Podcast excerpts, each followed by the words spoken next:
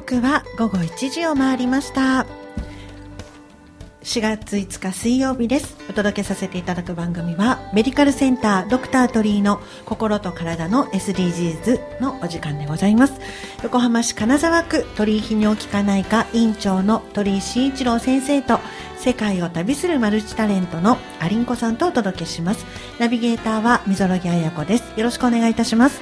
ドクタートリーのね心と体の SDGs 皆様の持続的な健康を目指して今日もやっていきましょう。ですね。はい。MC のアリンコです。海が近い自然豊かな金沢区。金沢区にはいろいろな人が住んでいます。そして仕事をしています。横浜の南金沢区の人と人地域と地域の点と点をつなげる。過去現在未来の信頼の架け橋を作る。ゆるい健康番組やっていきましょう。アリンコもお手伝いします。はい、えー今日のオープニングテーマなのですが、えー身の回りをきれいにすると心が澄んでくる？うんわかる。ね？俺整理整頓できないんだよな。え鳥居先生上手そうじゃないですか、うんそう見えますよ。始めるといいんだけどなかなか始まんないんだよ手をつけるまでにそうそうわかる時間かかるいつも怒られてます家で。あのいろいろとね、えー皆様からもお聞きの皆様からも、えーメッセージいただければと思いますのでメールアドレスお伝えしたいと思います。はい。はい、えー数字で855アットマーク KSFM.jp 数字で周波数の855アットマーク金沢の K シーサイドの SFM.jp です。パソコンやスマートフォンからも送っていただくことができますのでお待ちしております、はい、ぜひぜひねあの身の回りをきれいにすると心が澄んでくるにまつわるね、エピソードや他のことでも何でも結構なんで送っていただけると嬉しいです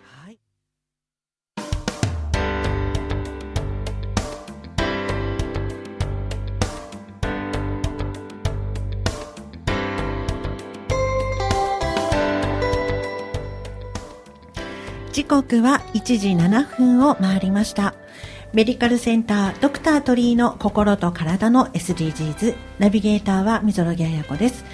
横浜市金沢区鳥居泌尿器科内科の鳥居慎一郎院長先生と世界を旅するマルチタレントのアリンコさんとお届けしていますここはゲストコーナーですね元気の源健康の秘訣を聞こうということでこのコーナーはゲストをお招きしています。まあね健康の考え方やこだわりは人そそれぞれありますからね、い、ろいろお聞きしたいと思いますと。ですねはい。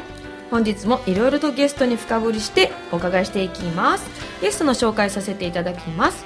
株式会社梶田社長室ウォッシュプラザのマネージャー梶田亮介さんです。よろしくお願いします、よろしくお願いしよろしくお願います。いたしますもう早速なんですけれども、うん。昨日鳥居先生行ってきたんですよね？行ってきたっていうとどこ行ってきたかわかんなくなっちゃうからウォッシュプラザっていう。ウォッシュプラザ、ななんですねウォッシュプラザ。ウォッシュプラザ、ウォッシュプラザですね。あの24時間運営のコイン洗車場になります。に行ってきたと。あそして金沢区に終わりなんですよね。そうですね。どちらでしたっけ？鳥浜町ですね。はい。アウトレットの近くであございます。で先生があのねそうあの、なんか20ねあのガソリンスタンドでもなかなか24時間ないですないんで今。多分自分の好きな時に行ってあの洗ってこれるんだけども、いや平日の6時7時空いてんじゃないかなと思ったらうん。並んでて、うん。で前のそのお姉さんに「ここどうやってやるんですか?」って言っていろいろ聞きながら、うん。なんか出したしそしたらばあのここの人見たことないっていうから これいいな省力化ってで店員さんがいないっね。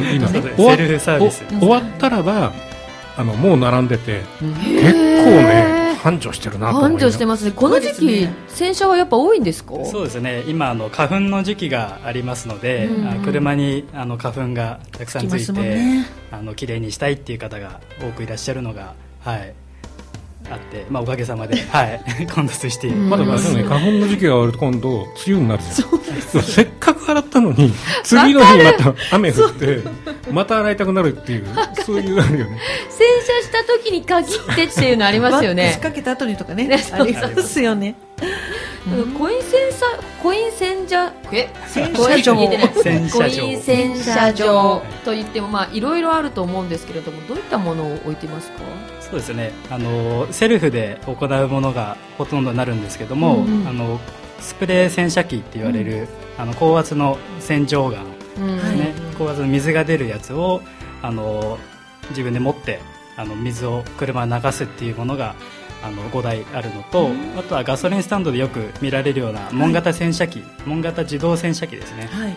もうあの1台ご用意してます。うん。他には車内掃除機が2台あったりとかあのオゾン脱臭機があったりとか、マットクリーナーがあったりとかそういうものを、はい、設備として導入しておりまえす私あの車内車内って結構あの小さなゴミが散らかるじゃないですか。掃除機かけたくなりますよね。普通の掃除機より吸引力がいいんですか？吸引力は、まあ、今普通の掃除機も結構強いのいっぱいあると思うんですけど、吸引力でいうと、まあ、普通な感じではあるんですけどあの車のやっぱホースが長いああなるだったりとかほど。なかなか普通の今、まあ、セルフのあのコードレスの洗車機でも十分できるものは多いとは思うんですけど、なかなかその後のゴミ捨てが、ねそうですね。面倒くさかったりとか、はい。そもそも車に積むのが大変とかいう方もいらっしゃるんで、うん。そういう意味ではあの洗車場の、はい、車内掃除機はいいかなと思ってます。あのお家の横にね駐車場があってっていう方だったらできると思うんですけどもそうですね。いった方も今少ないでしょうから、、はい。いですよね洗車場で、なんかさ、はい。セルフでねうん。あのあタオル持ってきてないやと思ってあタオル買おうと思ったら600円であ結構いい商売してるなと。いいやつですね。いいタオルなんですね。吸収がいい吸水吸水性に優れてでもファイバーのタオルみたいな。何回か行かないと、うんあのなんかどうやったらいいかわかんないのが結構使い方が。ねわかんないから、教えてぜひねこういう何回か教行っえてほしてい。そうですね。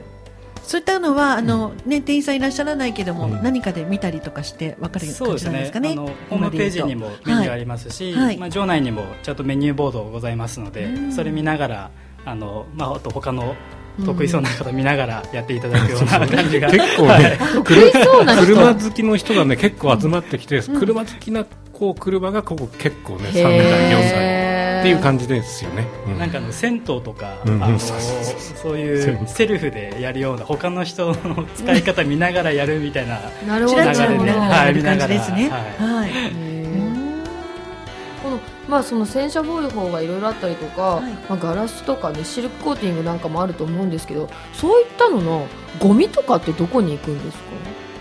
ゴミですか？ゴミは基本あの水と一緒にあの排水であの下水に流れるような形になりますなんか先ほどね、お話ししていて、うん結構その洗車機の維持っていろいろと大変だっていう洗話、車場がやっぱりゴム捨て場になっちゃうんだよね。だからよっぽど綺麗にあのそういう雰囲気で作っていかないとあこれに捨ててっていいんじゃないかなみたいな雰囲気になっちゃうのがいけないんで。ちょっと置いてっちゃうとね困りますもんそうですね。ねではあの洗車場はあるんだけどもさすがに門型置いてあるとこってないんだよね。だから結構うん。行ってこうねあの日曜日の昼間とかうん。洗いたくても自分で洗うのはあるんだけども、はい。門型に入れて洗ってもらいたいって思った時になかなか難しい。それとあの私事なんですけどうち2台車が全部はい。電気自動車じゃない、はいはいはい。だからガソリンスタンドにそもそも行く理由がなくなっちゃった。ああそうなるんだ、だから遠のくと洗車場だけで待ってていいかなっていうふうに思いますよね、うん。うんえこの他にもあるその門型は門型でもいろんなのがあるんですか？まあ操作法がいろいろ洗い方があってうん。えっとねおすすめが一番高いのがおすすめだったんで、はい。2200円の入れてはい。あのたっぷり時間をえかけて。え2200円はどんなことやってるの？あの往復の門型で、うん。あのこうやって自動で動くんですけど、まあ、往復回数が4往復で一番ああの多いコー回数スが多いんですね。と、まあ、あとはその出る液剤だったりの種類もそうですけど、まあ、一番高いのは、まあ、まずシャンプーで泡の洗剤もクリーミーな泡が出るっていうのと、あとへは、え、まあ、ガラスのコーティング剤がうん。あのあるので、はい。そうですね。そういうのものはものによってはガラスのコーティングの強度が違ったりとか輝きが違ったりするっていうのが、はい、コースによって変わってきます。型でもガラスコーティングってできるんですか、あできます。はい。びっくりしました、ねそそこまでやってくださるならえねでも一一番安いのはそう。500円の水洗車っていうのがありましたよね。そうですね。水本当はそれは水だけで、うん。あの1往復で水流してあと最後ブローもちゃんとしてくれるので水滴も飛ばして、まあ、最後は、あの手動で自分でマイクタオルで拭き上げる必要はあるんですけど、うんそうですね、水だけのコースもございます。いいですよね。時々だってね水だけで十分な時ありますしね、はい。もう十分ですね水だけで。うん。常にピカピカになるからいいですね、うん、でこのあのねあの、はい。ウォッシュプラザさんなんですけれどもアメリカ型の洗車場ということなんですけどこれどういうことでしょう、うんうん。そうですね。アメリカの洗車場あの行ったことないんですけどん。アメリカのカルチャーは、はい。あのすごい好きでアメリカ自体は観光では行ったことあるんですけど、はい。あのテーマパークみたいな洗車場が向こうは主流へそうえなんであの本当入ったらワクワクするようなうん。あの洗車場っていうのが結構イメージで洗ってる間の待ち時間を楽しむって意味なんですか、ね。待ち時間もそうですし門型洗車機もなんかアトラクションみたいな形でもうそもそもカラフルな機械で場所によっては恐竜の口から水が出るみたいなそういうところもあったりとかそういうあのうちはそこまでの設備はないんですけどそういうワクワクするような空間っていうのを提供したいなと思ってます。うん行きたくなりますもんなね。んか私アメリカ型の洗車場っていうから、はい。あのすごい LA とかのうん。女性がなんかこう体に泡つけてビキニカーボンフルターズみたいなそうそうそう。そ っちなのかと思っちゃいました。なるほど。それもあのプロモーションでは一回、はい、やったんですか？やったことありへます。ビキニカーウォッシュはやっぱ必須だなと思って、はい、鳥先生いかがでしたに行かないと。ねね、まあでも行かれてね、あの、ん。またねうん。あのベイサイドに近いんで、うん。行きたいなと思うのと、うん。あとまあまあねあのイベントも好きなんですけど、まあ、それは多分小学校からね関東にいた関東にいたっていうとみんなねもう関東っていうのは あがなんだっけ学院関東学院大学関東学院のね小小学校かかららっていう、なんかそういうこうなんていうの血筋というか流れがあるんじゃないかなと思うんですけど、ご出身が関東学院の六浦小学校なんですよね。そうですねはい。だから大学まで関東学院に行ってました。10 12年？あ10 10 10 16ですかね。16 16年かあそう大学までですもん。ね、そうですね。うんそうすると本当に横のつながりすごいんだよね。うん。だからやっぱりねね。皆さん。あの僕はあの神奈川の神奈川の慶応みたいに横のつながりがすごく強くてがっちりスクラム組むには関東すごい確かなに。って思いますよね。なんか横浜で商売をするには、関東学院出身だとやりやすいんじゃないかっていう気さえいやそうですね。気配さえしてしまうっていう。どうどうですか？そういう感じってありますか？そうですね。あんまり、まあ、その関東行ったからっていうあれはまだ感じてないんですけどあの今後生きてくるかなって信じてます。あのだってシーサイド FM の代表もそうですね。松原も大学無事に卒業、ねえ、はい、3月でね。社会人になっちゃいましたね松原さん。そうですね。社長。社長。頑張ってもらいます。これダンスダンスも、はい。どういうダンスやられるんですか？ねそうですね。あのストリートダンスっていう、まあ、ヒップホップダンスっていうのが分かりやすいと思うんですけど、あのリズムをベ,、まあ、ベースに、まあ、ステップダンスというか、うん。はい、そうですね。ストリでートダンス。雰囲気がねそういう感じストリートダンスされてたような。だから多分アパレルショップもそっち系そっち系っていうのかな。あそっち系じゃなくてね。あのそっち系かもしれない。どっち系ですか？どっちの系ですか？えアパレルショップもされてたんですか？もうあのアルバイトなんですけどあの東京の方であのインポートストリートファッションをベースな、はい、お店でやりながら、はいそうですね。はい子供にダンスを教えたりってえいう、うん。はい、やってました。えだってねウォッシュプラザさんあのオリジナルのグッズとか出されてるんですよね、あ出してます。今日のキャップもねあかわい。い、はい。ジャケットっていうんですか？シャツね。シャツですよはね可愛いですよねえマークも。えトレーナーも？えこれは中の？別のなんですけど。これはまあ、でもこれは何これはああ本当ねあのなこれなんでここれ何ですか？あこれ売ってます。このキャップとシャツは。これこれを着てたんで店員だと思ったら、はい店員じゃなくてええ そうなんですね。単純なファンだった。のちょっと気に入ったんだけどどうもどうもなんかそのまま自分の車出てっちゃったからこの服を着て洗車に来てるファンがいたっていう 昨日。へええでもグッズ出したりとかして買ってくれる人がいるぐらいやっぱ根強いファンの方っていらっしゃるんですか？そうですね。あのもう T シャツ3色買いしてくださるあのあのそうですね。気に入ってくださる方が徐々にですけど、うん。はい。広がりますね。どどの辺がやっぱ他の洗車場と違うからそうやってうん。グッズ買いたくなるんですかね、うん。あのうちもそうですね。本当さっき言ったようなアメリカの洗車場みたいな、まあ、ビジュアルを意識したような洗車場であの今ウォールアートがあるんですけど、はいはいはい。壁画があるんですけど、うん。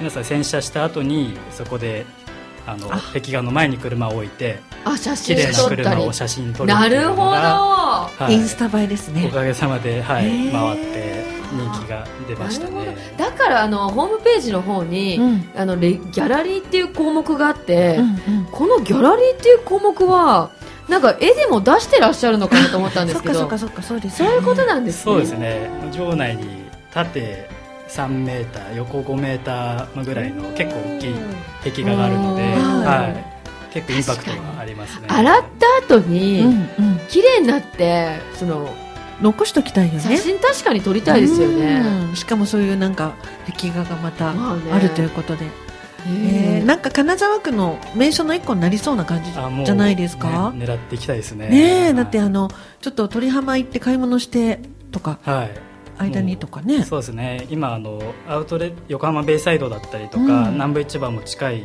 まあ、ところに位置しているので、うんあのご家族でお母様とあのお子様が買い物してる間に、うん。お父様が、うん。あのショッピングするあショせカーウォッシュするっていうのが、今ちょいちょい聞いたりとかいいですへね、はい。そして T シャツも買ってね。T シャツも買っちゃって。ちょっとトータルで、はい。タオルも買っチちゃっャオルも買って。600円。うんまま店員に間違えられちゃった ででねあの健康のことに聞きたいんですけども、えっ、とベジベジタリビーガン。そうですね。はい。ビーガンっていうライフスタイルを送ってます、ね、野菜うん。中心主義、野菜中心？主義、ねまあだからこのプラントベース。はいはい、ちょっとなんかいろん教えていただなけたら教えてほしい。いろんな言い方があってちょっとあれだと思うんですけど、うんうん。まあ、基本的にそのビーガンっていう生き方ライフスタイルをちょっと学んだりとか、うん。まあ、知る機会があって、うん。まあ、そこから、まあ、自然とビーガンっていうのはあの動物性をあのなるべく搾取しないっていうようなはい生き方ですので、うんはい。まあ、自然と野菜中心としたあの食事生活になるっていうので、あのプラントベースのあの食事生活を送うっています。ん。まあだから大豆とか、そういうもので、えっと、お肉の代替食品を食べるところとかね？もうそうですね。もうハンバーガーとかよく今見ると思うんですけど、はい。そういうあの大豆ミートの大豆ミートハンバーガーだったりとかありますよね。まあ、焼肉みたいのもありますし、はい。まあ、何でも今あるので。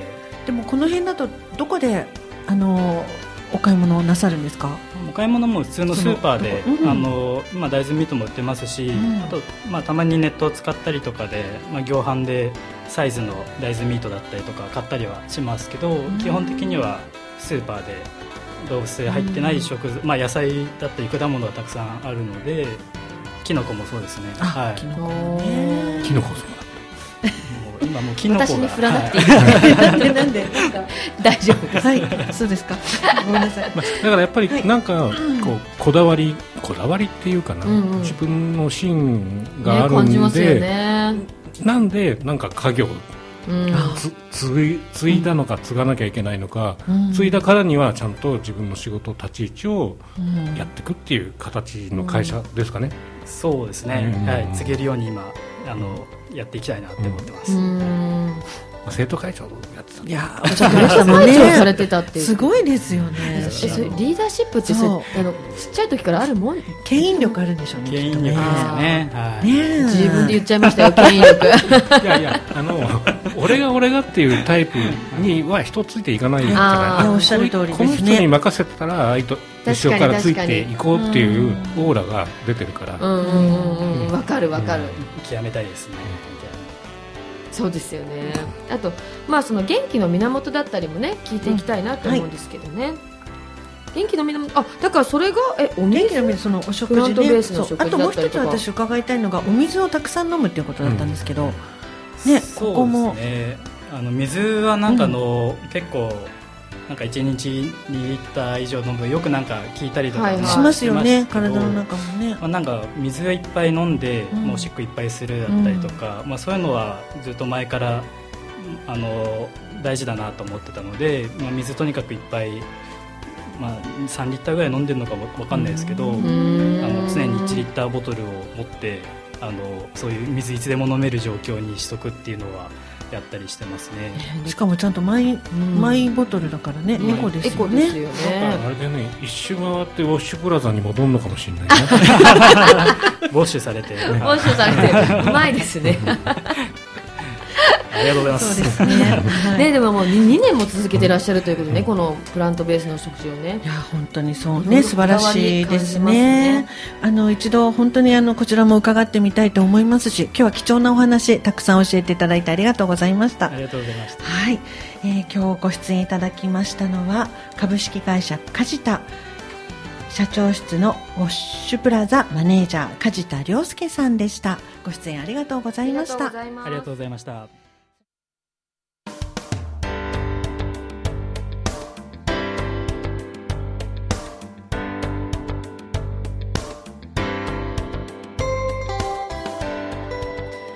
時刻は1時31分を回りました。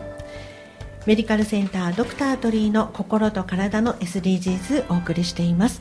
横浜市金沢区鳥居泌尿器科内科の鳥居慎一郎院長先生と世界を旅するマルチタレントのアリンコさんとお届けしています。ここではナビゲーター私メゾロギがお二人にいろいろとお話を聞かせていただきます。ね。はい。はい。先生もありちゃんも今日先ほどねお車のお話ね今うんうんうん。日梶田さんのうんでも車を掃除したりとか整理整頓とかありますけれども先生苦手って言ってたけど、でも昔うん、車って僕ゴミのようになんか物入ってたよね。えそうなの？全然想像つかないです。形ぐらいの時って。なんかーなんかいろいろ。でも今はとにかく車の中には物を置かないっていう。うん、ね、ただなんか何回か乗せていただいてますけど、うんいつもすごいすっきりしてるイメージですもうもう何にも乗っけてないよね。うん。なんか車って結構極端ですよね。なんかぐちゃぐちゃな人と、うん。すんごい綺麗な人といるから、なんかいろいろ見え見えるけどね、うん。乗るとね。ま、あ、だからその車だったり、まあ、自分の部屋だったり、うん。いろんなところでうん。やっぱこう整理整頓すると、まあ、洗車も含めてですけど、うんうんなんか心が綺麗になりますよね。そうですよね。ななった気がするなんかよく言いますよね断捨離もすると、うん。はいはい、えはい、っと考え方が変わるとか、あなんだろうこうゆゆとりができるとか、うんどどどううんなんだろう？でもうちは逆に断捨離ささせられて ちょっと片付いてないと捨てられちゃってたりとかあそうなんですか、うん。え奥さんは結構整理整頓得意なんですか？得意なんでななく気がついたらなくなってたりたりとか ありますよね。ええなんかどんなものなくなってでもでも洋服って多分2年着なかったらその先着そうなんですよ。ないと思う。そうなんですよ。それ言いますよね。わかります、うん。でもなんわかか私とかはねあの若い頃の服とかももうちょっと痩せたら着れるんじゃないかと思ってちょっとすっごい高いのは取っといちゃってる。わかる。わかる？わかる。だって私もあのーもうこんなん着ないでしょって、あうん。履かないでしょっていう、うん。1 5 6センチあるヒールのハイヒールとか、取ってますからある？あの絶対履かないの分かってるだからもうボックスに履かないけど可愛い靴ボックスを作って。あそれでもう家の奥の方に入れてます。ー それはちょっと捨てれないよね。そうそう。喪服とかね。サイズが合わなくなってくるじゃない。はい、で女房に作れ作れって言われてんだけども、うん。あの人のね葬式とかあるかもしれない。でももう俺のは先に行くかもしれないから作 作り損もあるからいやいや、まあ。作り損もあるからそれはねちょっと抵抗してるのあー。えなんかでも、うん。そのまあ、備えあればっていうので、うん。こうね捨てられない方って多いと思うんですけど、うん。えみそさんはどうなんですか自分は？私洋服？洋服でいくと、まあ物とか。物ね。だあの決めて今日は捨てるとか決めたらバーってやるけどなかなかその時間が取れなかったりしますよね。このみみぞさんアクセサリーとかすぐ泣きそうだよねいやなくしそうじゃなくてみぞさん大体片っぽなくなってません？そうなくなること多いんですよ。気をつけないとね。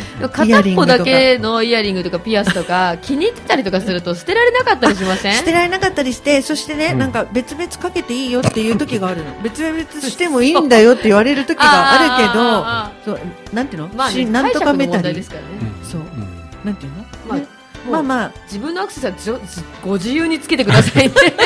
そりゃそうだ。そうですいやでもまあやっぱりこうやってこうね整理整頓することを考える機会だったりとか、うん。車をちょっときれいにするとか中をきれいにするとかそういったことでねあの、はい。毎回毎日が少しずつリフレッシュするといいですね。金沢的にも。ね。金沢区的にもね。はい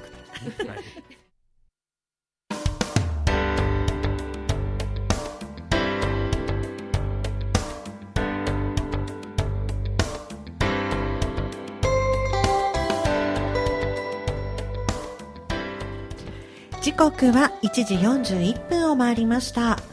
メディカルセンタードクタートリーの心と体の SDGs お送りしています。横浜市金沢区鳥居泌尿器科内科院長の鳥居慎一郎先生と世界を旅するマルチタレントのアリンコさんとお届けしています。ナビゲーターは溝呂木彩子です。ここからはドクター鳥居の何でも医療相談室のコーナー。参ります。鳥居先生が院長を務めていらっしゃる鳥居泌尿器科内科では個々に適した治療を共に考えそして皆様が健康に過ごす日々をアシストしてくださっていますね。まあ、泌尿器科ではね前立腺疾患や男性更年期腎臓膀胱内科は、まあ、発熱外来始めました。結構、まあ、まだポツポツコロナあとかインフル、今結構インフルエンザの患者も出てきてるんあですけど、ね、そうなの。この時期にもなるんですね、うんまあ、生活習慣病を見てますということですね。はい、はい。とね、リスナーの皆様にも病気のこと健康のこと気になることありましたらメールをね受け付けています。メールアドレスはすべて小文字で855アットマーク KSFM.jp 数字で周波数の855アットマーク金沢の K シーサイドの SFM.jp です。どしどしねはい。メールの方など、まあ、パソコンやねスマホ両方から送れますからね、あとあの何でしたっけ？ファックスもね。あファックスも。はい。よろしければね。はいファックスも。ファックスも受け付けております、はい。ファックスの場合は045-374-4543 045-374-4543までお送りください。はい。ということでドクター鳥居がね、お答えします。また今日もね自分の話なんですけども、はい。あの先週大腸のね、あのポリープを取ってきてで昨日あの組織をはい。あの回答が来たんですけどまあまあっていうか幸いにも良性でよかったですね。でも1センチぐらいのほほっといた。で多分あともうちょっと経ったらもう分かんないよって言われてで金沢文庫消化器クリニックかな？あお太田先生と話してて先生結構頑張って撮っちゃいましたね。自分の写真結構深く撮ってたんで。あだからもうでもやっぱりあのまあ次の日のその次の日が出血あったんだけどもでもまあ無事に終わりましたというのと、やっぱりねあの坂本龍一さんも、うん。あの大腸がんで今回お亡くなりになられてるん。で、まあ医者の美容長じゃないけども、まあ一回自分の誕生日とか決めたらば一回検査しとく。胃の検査をするとか大腸検査するとかいうのが必要かなっていうふうに思いましたと。いうのと、あのその間にね、はい。えー、と本を読みましてはい。たとええー明日終わったとしてもやり残したことはないと思える人生にするっていう、えー杉村孝子さんうんの本を読んでだけどあのなんだろうやりなまあ毎日毎日ね忙しくみんな働いてるはい。いろいろやってるけどもなんかやり残したことあるんじゃないかなって思っちゃう、うん。でそれをどうやったらそうじゃない人生に変えられるかっていう本なんでだからなんだろうそういうつもりで日々、まあ、頑張ってっていうことまあ頑張るのがなんだろうただ仕事をするんじゃなくて、うん。友達と会うとか家族を大切にするとか、うんうんうん自分に素直にするとか、なんかそういうなのをまとめて書いてる本なんで、まああの23年3月10日かな発売なんで結構ねあの新しい本ですね、最近発売そうちょっと悩むとあこれ読んで読んであの健康健康だけじゃなくてなんかいろいろこの先の人生考えてみたいなと思いますね。先生もう一回タイトル。たとえ明日。たとえ明日が終わったと。終わったとしてもやり残したことはないと思える人生にするっていう。こちら本屋さんがね2階にあるからそうですね。ちょっと行ってみたいなかなかあのた久しぶりにあの面白い本を読まさせていただきましたっていうことです。だから逆にさっきも言ったけども坂本龍一さん亡くなったけども、YM YMO からずっとファンであの本当になんだろう。亡くなっても音楽が残るって、うん。作曲家作詞家の冥利に尽きると思うんだよね。確かに。思うんですよ。でそれでまあうまくこれ先に言っちゃうけども、はい。これ最後のこの流す曲ね「あの戦場のメリークリスうん。ミス」ミス。有名な曲ですよはいね。ミスター・ローレンスなんだけども、はいあのたけしさんもすっごい演いい演技してるんですうよ、ん。であのこの中の主,、まあ、主人公いろいろあるんだけどもこの曲が流れてこれ何回見てもうん。最後、そのなんて戦争って無意味だよねうんっていうのが分かへるーところでたけしがあの北野武が結構いいこういなんていうのいじめたりとか、うん。でそれが逆になったりとか、うん。いろいろねこう戦争のこう中をこう本当のメリークリスマス、なん。うんなんでこの戦争戦場のメリークリスマスかっていうのをうん。読むとあ映画で見ると分かるんで、うん。なんかねあの一回この曲をこう聴きながら、はい。もう一回坂本龍一さんを思い出していただきたいなって思いますね。見たことない。見てみたくなりましたね。ね。私もちゃんと見て曲はいなかも。ね知ってますけどね、うん。内容ってうん。見てなかったですね、うん。まあ、坂本龍一さんねすごくあのね戦争に対してのね、はいうん。運動だったりとか、うん。いろいろ原発のこととかもいろいろやってらっしゃって、そうですよね。ね生前もねすごくなんか人の心に届く行動や歌を出してる方でしたよね。そうでしたね、まあだから本当にあの直腸がんね大腸がんは早く見つければ治るんで、はい。まあ皆さんあの気をつけたら検査してくださいって。でもとりあえず良かったですね良性で、まあ、でもまあいつも僕こうやって生きてるから明日死んでもいいと思って生きてるんで。いやいやいやでも生きてくださいね、うん。はい。本当そうです、ありがとうございます。ほっとしましたね。ははい、あのそうやって気をつけてね、うん。管理もしていかないといけないってこともね教えていただきましたけれども、はい、そろそろメディカルセンタードクター鳥居の心と体の SDGs もお別れのお時間が参りました、えー、鳥居泌尿器科内科こちら LINE のね公式アカウントができております。えー診察時間、アクセス、電話番号など簡単なメッセージに自動で答えてくれますので、ぜひ LINE ホーム LINE ホームの公式アカウントから鳥居泌尿器科内科で検索、そして友達登録してください。担当や診療時間などすぐチェックできて便利です。ね、今日もありがとうございます。なんか先日 LINE 来ましたねうん、来ました。あの何でしたっけ？新しい先生のお新しい顔が、先生が来ました、うんうんはい。宮島圭一郎先生、時系医大からの先生だったんですよね、ね、火曜日ですかね。はいなんかこういうね情報とかもアップデートされてはい。なんかなんか行くなんかこうきっかけ作りにもなりますよね。よねはい、うんありがたいなと思います。いや、メディカルセンタードクター鳥メディカルセンター、失礼しました。ドクター鳥居の心と体の SDGs。今後も皆様の心と体の持続的健康を考えていきたいと思います。この番組は湘南太陽会鳥居泌尿器科内科の提供でお送りいたしました。